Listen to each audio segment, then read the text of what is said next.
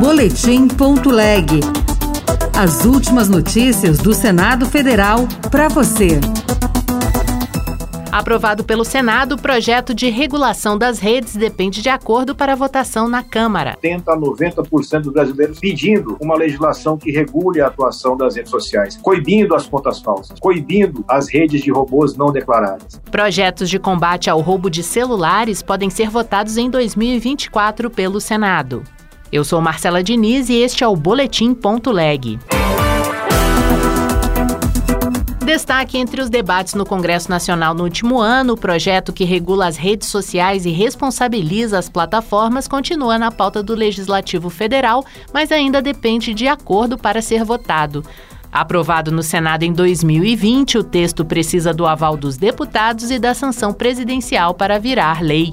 Repórter Janaína Araújo. Conhecido como PL das Fake News, o projeto trata da responsabilidade dos provedores no combate à desinformação e no aumento da transparência na internet em relação a conteúdos patrocinados. Durante a emergência sanitária, a questão foi ganhando importância e, naquele mesmo ano, menos de dois meses após ser apresentado pelo senador Alessandro Vieira, do MDB de Sergipe, a proposta foi aprovada no Senado. Segundo o autor, a medida atende um anseio popular.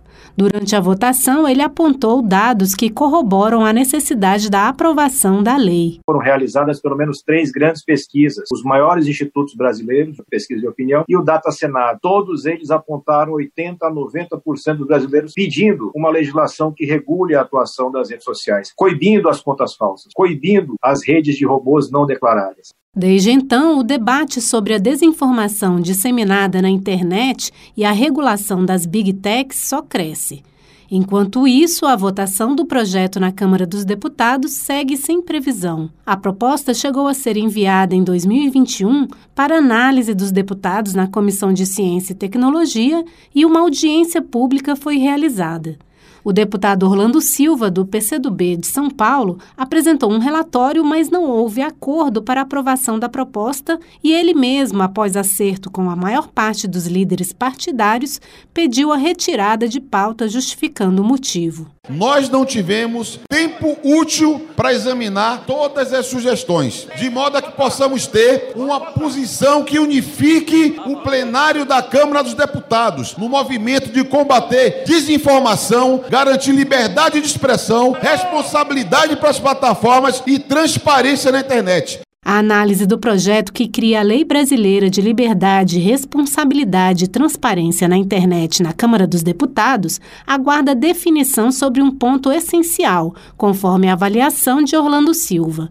Ele afirma que é preciso chegar a um mecanismo de fiscalização para cumprimento da lei e aplicação de sanções. Além disso, é preciso ainda que os deputados cheguem a um acordo sobre todas as questões, como a responsabilidade dos provedores, a liberdade de expressão, a representação das redes sociais no Brasil e as regras para a proteção de crianças e adolescentes e imunidade parlamentar.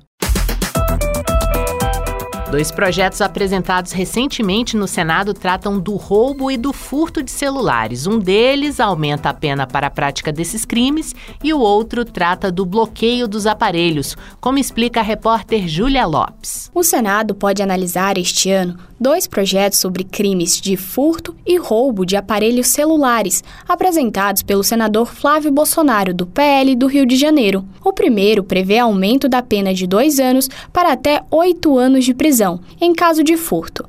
No roubo, a pena poderá ser de até 12 anos de reclusão. O segundo projeto torna obrigatório o bloqueio do Código de Identificação Internacional de Equipamento Móvel, IMEI, a partir do registro do boletim de ocorrência ou documento equivalente emitido por órgão policial nos casos de furto, roubo ou extravio de telefone celular. A polícia vai informar o e-mail do aparelho, que é um número único que cada aparelho tem para a Anatel, Agência Nacional de Telecomunicações, que bloqueia imediatamente o celular e ele não vai mais poder ser habilitado em nenhuma companhia telefônica. O governo federal lançou em dezembro de 2023 o aplicativo Celular Seguro, que permite o bloqueio imediato de linhas telefônicas e do próprio aparelho de telefone móvel em casos de roubo e furto. Outras notícias estão disponíveis em senado.leg.br barra rádio. Você ouviu Boletim.leg. Notícias do Senado Federal.